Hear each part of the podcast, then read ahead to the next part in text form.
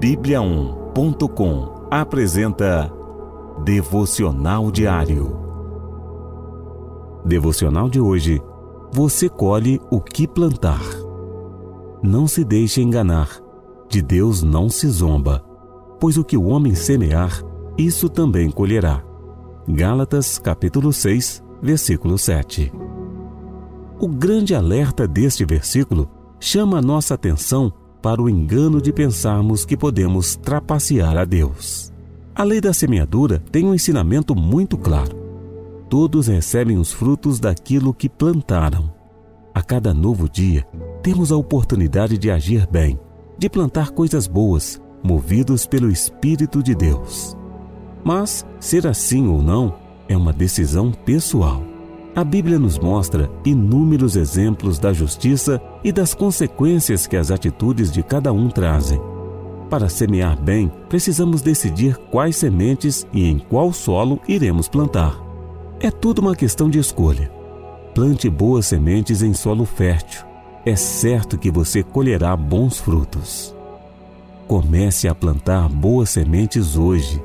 Observe que tipo de semente você tem semeado se tem plantado mal e tem colhido o que não te agrada, talvez seja a hora de mudar de atitude. Peça perdão a Deus.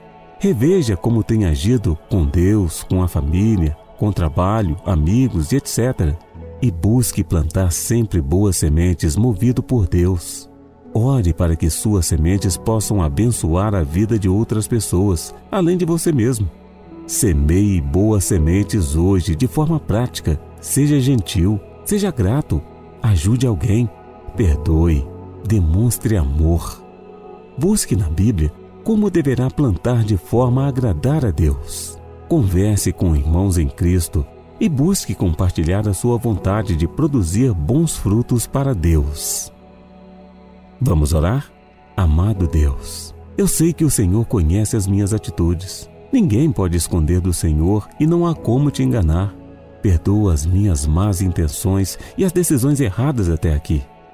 Ajude-me a plantar sempre boas sementes. Que eu aproveite sempre as oportunidades de semear coisas boas na vida de outras pessoas. Obrigado por me ajudar e ensinar a colher bons frutos que te agradem. Em nome de Jesus. Amém. Encontre mais devocionais em bibliaon.com e siga os perfis Oficial Bíblia On no Facebook e no Instagram. Até amanhã e fique com Deus.